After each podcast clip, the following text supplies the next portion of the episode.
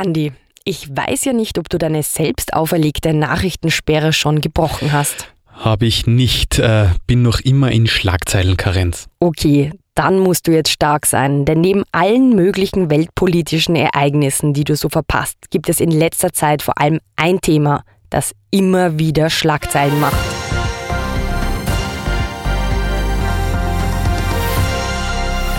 Industrie- und Dienstleister klagen, Fachkräftemangel immer größer. Kurier, 12. Juni 2022. Unattraktive Arbeitsbedingungen fördern Fachkräftemangel. Der Standard, 4. Juli 2022. Fachkräftemangel. Deutschland befürchtet Wohlstandsverlust. Die Presse, 24. Juli 2022. Danke für das Update, aber Bitte, was hat das jetzt in diesem Podcast verloren? Der Fachkräftemangel, Andi, der ist in aller Munde. Und auch wenn sich diese Schlagzeilen hauptsächlich auf die Bereiche Tourismus und Pflege beziehen, gibt es auch hier in diesem Podcast, im Podcast des Klima- und Energiefonds, im Podcast zur Energiewende einiges, über das wir reden müssen.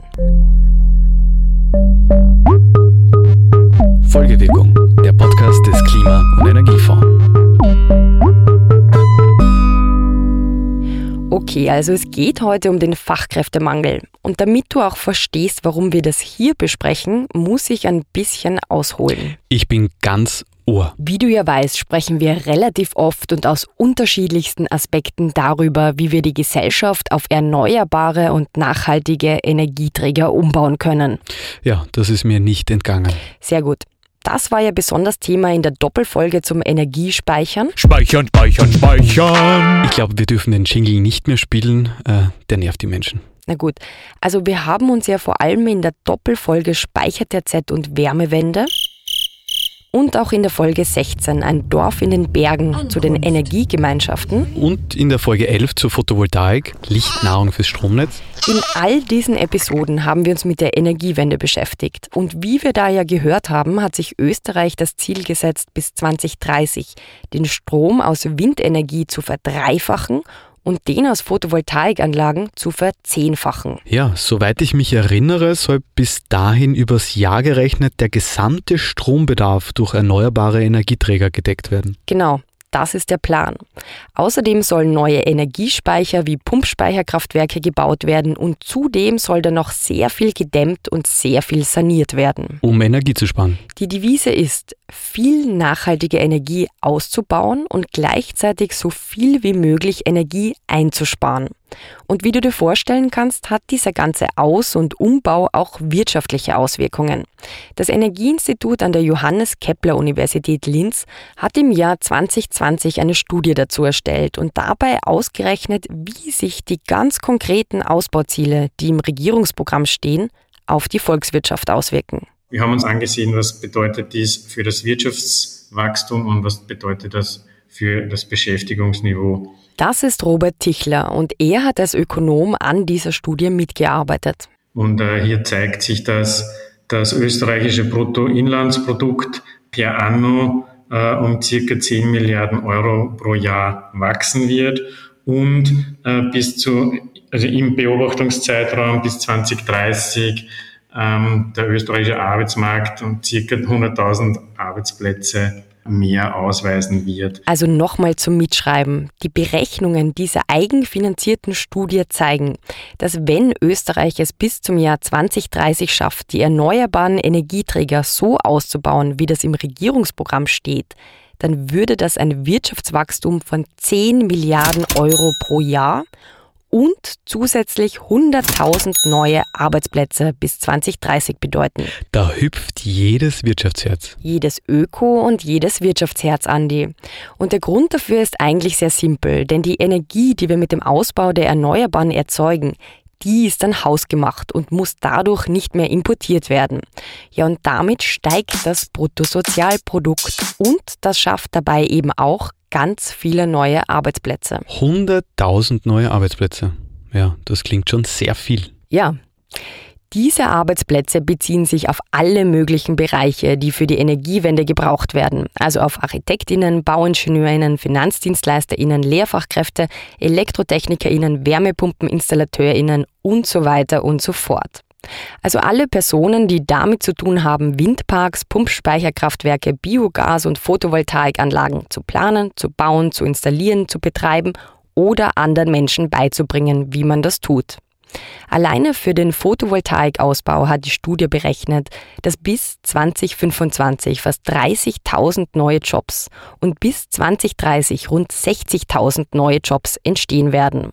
Wobei es da jetzt schon ein kleines Problem gibt, wie mir Vera Imitzer, die Geschäftsführerin der PV Austria, also der Interessensvertretung für die Photovoltaikbranche, erzählt hat. Es ist grundsätzlich ein Problem, das wir in Österreich in allen Fachhandwerkerbereich haben, dass wir einfach zu wenig Fachhandwerker und Handwerkerinnen haben, ähm, zu wenig äh, Personal, die halt wirklich auf den Baustellen arbeiten, ähm, sei es jetzt ähm, Tausch von Heizungssystemen, Installation einer PV-Anlage, ähm, oder Fenstertausch. In jedem Gewerbe, in jedem Fachhandwerk wird händeringend nach Personal gesucht. Es wird händeringend nach Fachkräften gesucht. Und das ist natürlich kein kleines, sondern ein riesiges Problem. Denn wenn es nicht nur jetzt aktuell, sondern auch in Zukunft zu wenige Fachkräfte gibt, also zum Beispiel Photovoltaikmonteurinnen, naja, dann dann wäre die Frage der Energiewende keine Frage mehr, ob wir sie wollen und auch nicht, ob es die technischen Lösungen dafür gibt, sondern ob wir sie ganz praktisch überhaupt umsetzen können. Also du willst mir erzählen, dass die Energiewende am Mangel an fähigem, naja, Menschen scheitern könnte. Könnte, ja könnte. Also da reden wir die ganze Zeit über technische Lösungen und gesellschaftliche Umbrüche, ja, und dann gibt es niemanden, der oder die mir eine PV-Anlage aufs Dach bauen kann. Das wäre natürlich das schlechteste aller Szenarien und damit, Andi, sind wir mitten in unserem Thema gelandet. Denn über die Gründe für den Fachkräftemangel und wie man ihn für die Zukunft auflösen kann, darüber wird heftig diskutiert. Denn es ist gar nicht so einfach festzustellen, woran genau es liegt, dass es zu wenige Fachkräfte für die Energiewende gibt. Monika Mühlböck forscht am Institut für höhere Studien zum Thema Arbeitsmarktpolitik. Und sie sagt, dass man einmal ganz grundsätzlich Folgendes unterscheiden muss. Ja, das eine ist die Frage, ähm, ob es ein Fachkräftemangel oder ein Arbeitskräftemangel ist. Ein Arbeitskräftemangel würde bedeuten, dass es generell ähm, zu wenige Personen gibt, die dem Arbeitsmarkt zur Verfügung stehen. Egal mit welchem Ausbildungsniveau. Also das auch quasi für ähm, Jobs, wo keinerlei Qualifikation not notwendig ist, ähm, hier nicht genügend Arbeitskräfte gefunden werden können. Also von einem Arbeitskräftemangel spricht man, wenn es sich schon alleine rein rechnerisch nicht ausgeht. Das würde nämlich bedeuten, es gibt einfach zu viele Jobs und zu wenige Menschen für diese Jobs. Bei einem Fachkräftemangel, da gibt es grundsätzlich Arbeitskräfte. Man muss sie nur entsprechend schulen ähm, für die Branchen und die Berufe, wo Nachfrage besteht. Und diese Unterscheidung ist deshalb wichtig, weil jeweils andere Maßnahmen getroffen werden müssen. Ja, und gibt es jetzt in Österreich einen Arbeitskräfte- oder einen Fachkräftemangel? Naja, im Moment gibt es sogar beides. WKO, Fachkräftemangel wird zu Arbeitskräftemangel. ORFAT, 28. Mai 2022. Aber bleiben wir mal beim Arbeitskräftemangel, denn ein riesiges Problem, das jetzt schon, aber vor allem auch in Zukunft auf uns zukommen wird, ist, dass eine ganze Generation, die Generation mit dem schönen Namen Babyboomer, schon in Pension ist oder kurz vor der Pension steht. Und die Generationen, die nachkommen, so wie die Millennials, die sind ja bekanntermaßen mit anderen Dingen beschäftigt, als Kinder zu bekommen. Mit Podcast machen. Genau. Und weniger Kinder bedeutet weniger Arbeitskräfte und damit auch weniger Fachkräfte. Wobei wir die Tragweite davon noch gar nicht begriffen haben. Denn der demografische Wandel ist zwar eine Realität, aber gleichzeitig auch noch gar nicht so spürbar. Denn? Ja, grundsätzlich hätten wir den demografischen Wandel bis zu einem gewissen Grad aufgefangen durch Migration. Das heißt, hier wird es eher auch darum gehen, äh, dass wir die Leute, die zusätzlich nach Österreich migriert sind, ähm, in den Berufen schulen ähm, und gut ausbilden für ähm, die Arbeitsplätze, die wir benötigen. Also durch die Migration der letzten Jahrzehnte ist die Überalterung der Gesellschaft weitgehend aufgefangen worden, wobei es auch aktuell viele Menschen gibt, die nach Österreich kommen, aber nur einen begrenzten Zugang zum Arbeitsmarkt haben. Und genau da liegt eine Chance, dringend benötigte Fachkräfte für die Energiewende zu gewinnen, also Menschen den Zugang zu Ausbildungen und zum Arbeitsmarkt zu erleichtern. Und das gilt nicht nur für Migrantinnen, sondern auch für andere Personen, denen man es überhaupt erst ermöglichen muss, arbeiten zu können, um so dem Arbeitskräftemangel etwas entgegenzusetzen. Das heißt, hier äh, kann die Politik durch verschiedenste Maßnahmen versuchen, gegenzusteuern. Eine Variante ist äh, Ausbau von Kinderbetreuungsplätzen, um auch Frauen zu ermöglichen, ganztags zu arbeiten, beziehungsweise beiden Partnern in einer Beziehung ähm, zu ermöglichen, dem Arbeitsmarkt voll zur Verfügung zu stehen. Okay, also es ist wichtig, die Bedingungen zu schaffen, dass alle Menschen, die am Arbeitsmarkt teilnehmen wollen, das auch tun können. Ja, denn eines ist klar, der Generationenwechsel wird zwar weitgehend durch Migration aufgefangen, aber eben nur weitgehend. Und das heißt, Arbeitskraft in Österreich ist ein knappes Gut. Und das zeigt sich auch jetzt schon. Denn selbst wenn man es nach den ersten Corona-Jahren und den damit verbundenen hohen Arbeitslosenzahlen vielleicht zuerst gar nicht glauben möchte, befindet sich Österreich im Moment in einer Konjunktur, also einem wirtschaftlichen Aufschwung. Und das bedeutet, dass viele Menschen, die während Corona arbeitslos geworden sind, jetzt wieder einen Job haben. So viele nämlich, dass man in manchen Regionen in Österreich von einer Vollbeschäftigung spricht, also einer Arbeitslosenquote unter zwei Prozent oder einem Überangebot an Jobs und wenigen Menschen, die auf der Suche nach Arbeit sind.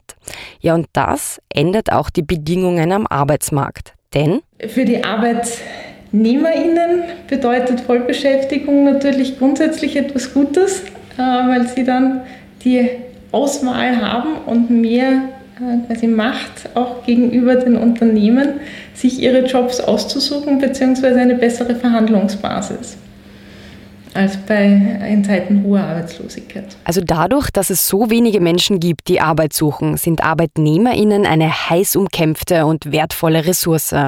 Und das macht die Suche nach Fachkräften nicht unbedingt leichter. Aber trotzdem gibt es laut Monika Mühlböck einige Möglichkeiten für Unternehmen, die richtigen Menschen zu finden. Ja, man muss sie finden und man muss sie dann von einem Wechsel in die andere Branche oder zu einem anderen Unternehmen überzeugen. Ähm, und ein Mechanismus wären höhere Löhne, ein anderer Mechanismus wären äh, bessere Arbeitsbedingungen, ähm, ein weiterer wäre so quasi eine höhere Sinnhaftigkeit im Job. Da ist halt die Frage, es muss vermutlich eine gute Mischung aus allem sein.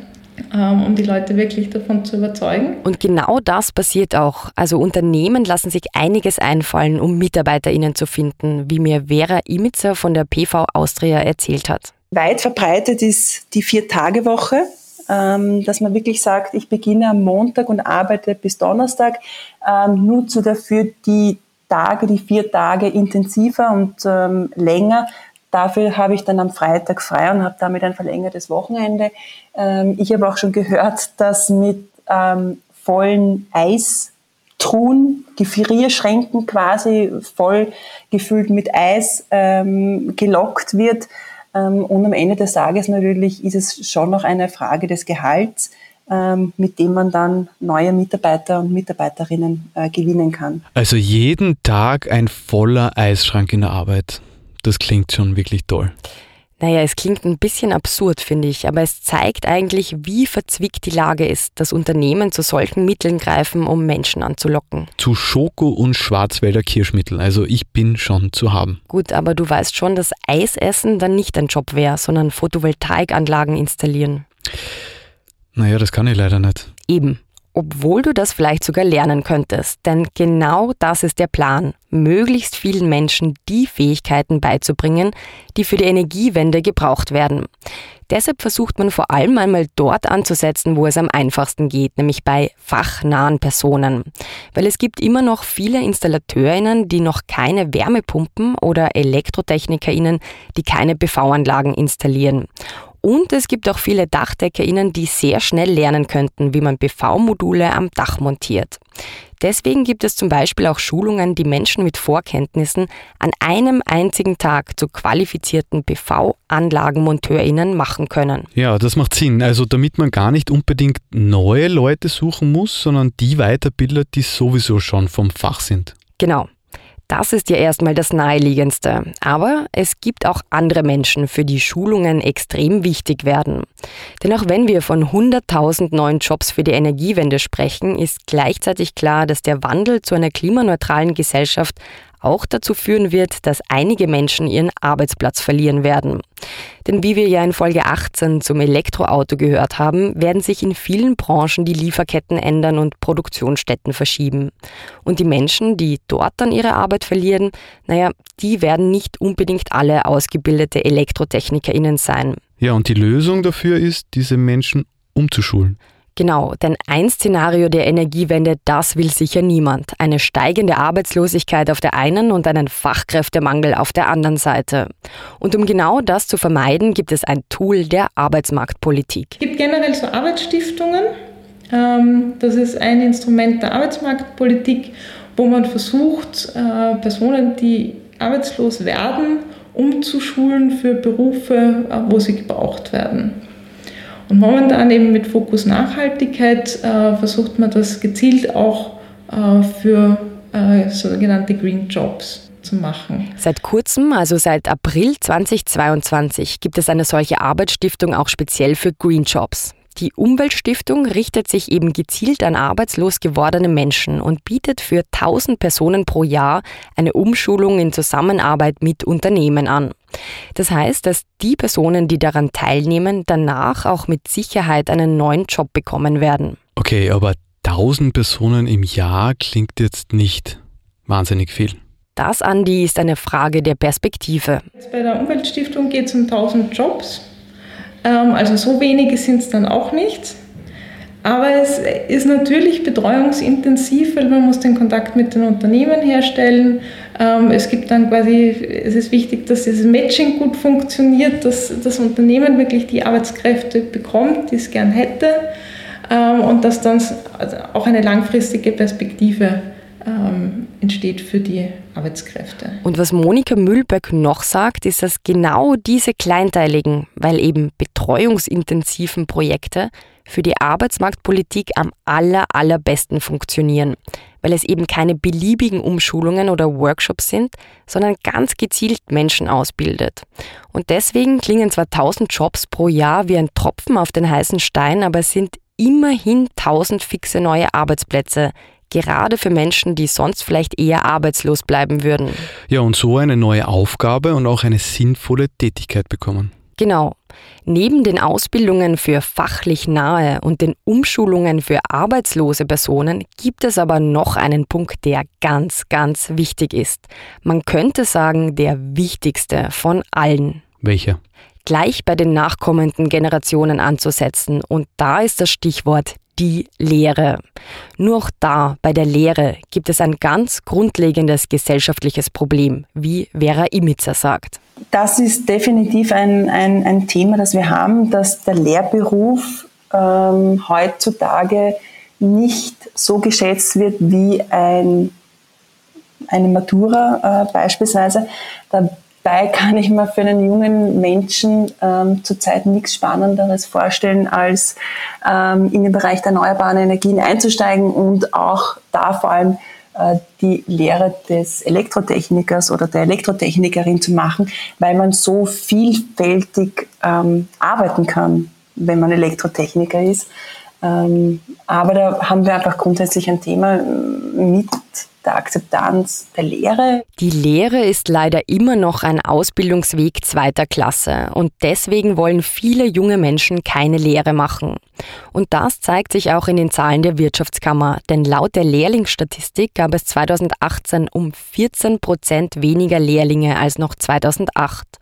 Und was zu diesen sinkenden Lehrlingszahlen noch dazukommt, ist, dass sich die jungen Menschen, die sich für eine Lehre entscheiden, sehr oft sehr klassische Berufe aussuchen. Auf Platz drei der Berufswahl steht deshalb immer noch Kraftfahrzeugtechnik. Und bei jungen Frauen wählt die Hälfte aller, die eine Lehre beginnen, Einzelhandel, Bürokauffrau oder Friseurin aus. Eine Entscheidung, die in sehr jungen Jahren und zum größten Teil in der Familie getroffen wird. Naja, und da entscheidet man sich klarerweise nicht nach der Frage, welche Fachkräfte gebraucht werden, sondern meistens nach familiären Vorbildern. Und das ist nicht so einfach zu ändern. Es gibt bestimmte langfristige Tendenzen, die es eigentlich schon seit äh, Jahrzehnten gibt. Ähm, und wo schon von der Politik auch seit Jahrzehnten versucht wird, darauf einzugehen. Also ein Beispiel wäre ähm, mehr ähm, ArbeitnehmerInnen in technischen Berufen und äh, mit Betonung auf Innen, also gerade auch mehr Frauen zu motivieren, in technische Berufe zu gehen. Und hier gelingt es aber immer noch schleppend, äh, Mädchen zu motivieren, eine Lehre in einem technischen Beruf zu machen. Das heißt, da ist vermutlich gefragt, noch mehr zu investieren, einerseits äh, in Information, aber nicht nur bei der Seite der potenziellen Arbeitskräfte oder der potenziellen Fachkräfte, sondern gerade auch auf Seite der Unternehmen. Es liegt eben auch an den Unternehmen, denn selbst wenn sich junge Frauen für eine technische Lehre entscheiden wollen, gibt es da oft Hürden, die von den Unternehmen hausgemacht sind. Eine männerdominierte Unternehmenskultur, in der es teilweise nicht einmal eine Infrastruktur wie eigene Umkleideräume oder Frauentoiletten gibt. Also es braucht da einen Mentalitätswechsel bei der Berufsentscheidung und bei den Unternehmen selbst. Unbedingt, ja. Wobei es gibt dazu noch andere strukturelle Probleme, die die Lehrlingsausbildung erschweren. Denn den allergrößten Grund, warum es gerade jetzt so wenige Fachkräfte gibt, den sieht Monika Mühlböck in einer Entwicklung der letzten Jahre. Ähm, das Problem ist eben, dass äh, die Unternehmen weniger Lehrlinge ausgebildet haben und dass Unternehmen ähm, immer weniger in Ausbildung von Mitarbeitern investiert haben. Unternehmen haben in den letzten Jahren immer weniger Lehrlinge ausgebildet und das macht sich jetzt bemerkbar. Also zusätzlich dazu, dass immer weniger junge Menschen eine Lehre beginnen wollen, gibt es teilweise nicht einmal für diejenigen, die das gern tun würden, einen Lehrplatz in einem Unternehmen. Und das liegt daran, dass, dass sich das Wirtschaftssystem ähm, ja, sehr stark in Richtung höchstmögliche Effizienz verändert hat. Das heißt, natürlich ist es für die Betriebe auch nicht so leicht, hier ähm, Zeit zu investieren, um Lehrlinge auszubilden. Und dann bei schnellen Umstrukturierungen hat man viel Geld in einen neuen Mitarbeiter oder eine neue Mitarbeiterin investiert und äh, kann das Potenzial dann vielleicht nicht ausnutzen, weil dann äh, sich die Wirtschaftslage wieder geändert hat. Also hier kann man nur versuchen, von Seiten der Politik möglichst viel Sicherheit auch für Unternehmen zu schaffen, ähm, um hier eine langfristige Perspektive jetzt nicht nur für die ArbeitnehmerInnen, sondern auch für die Unternehmen zu bieten. Okay, also Unternehmen wollen langfristige Planbarkeit und gleichzeitig müssen sie sehr flexibel bleiben. Und äh, dieser Zwiespalt, der wirkt sich dann auf die Lehrlingsausbildung aus. Ja, genau. Und damit es diese langfristige Planbarkeit überhaupt gibt, fordern Unternehmen vor allem klare gesetzliche Rahmenbedingungen und Langzeitförderungen für den Ausbau der erneuerbaren Energien. All das schafft dann nämlich eine Perspektive, an der sich Unternehmen orientieren können und damit auch eher bereit sind, in die Ausbildung von Lehrlingen zu investieren. Okay, also ich sehe schon, der Fachkräftemangel ist kein einfach zu lösendes Problem. Es gibt zu wenig junge Leute, die eine Lehre machen wollen und es gibt zu wenige Unternehmen, die Lehrlinge ausbilden und zu wenige junge Frauen, die in technische Berufe gehen. Und wenn dann, finden sie keine Strukturen vor, die ihnen das erleichtern würden. Das alles ist ein bisschen ein Henne- und Ei-Problem und ein Problem, über das sicherlich in den nächsten Jahren noch viel diskutiert werden wird. Und um genau diese Diskussion voranzutreiben, hostet der Klima- und Energiefonds am Forum Albach eine Content-Session, wo in einer größeren Runde über den Fachkräftemangel diskutiert werden wird. Zum Abschluss habe ich noch einen heißen Tipp für all diejenigen, die sich selbst zu den 46 Prozent der Gesellschaft zählen, die sich während Corona über den Sinn ihrer Arbeit Gedanken gemacht haben und damit offen für einen neuen Job sind. Wie wäre es, ein Unternehmen für Photovoltaikanlagen zu gründen? Die Möglichkeiten, hier Geld zu verdienen, die sind nämlich laut Vera Imitzer rosig. Denn die Photovoltaikbranche ist endlich dort, wo sie hin muss. Wir haben endlich stabile Rahmenbedingungen. Ähm, und von daher gibt es für Unternehmen, die in die Photovoltaikbranche einsteigen, ähm, verlässliche Rahmenbedingungen und gute Geschäftsmöglichkeiten, ähm, auf die man quasi ein Unternehmen dann auch aufbauen kann. Sofern man MitarbeiterInnen findet. Ja. Okay. Folgewirkung ist der Podcast des österreichischen Klima- und Energiefonds. Der Klima- und Energiefonds unterstützt Ideen, Konzepte und Projekte in den Bereichen Forschung, Entwicklung, Mobilität, Marktdurchdringung und Bewusstseinsbildung. Mehr Informationen auf www.klimafonds.gv.at. Alle Informationen zum Podcast findet ihr auf www.folgewirkung.at. Dieser Podcast wird produziert vom Produktionsbüro Sissi Grant. Musik von Petra Schrenzer.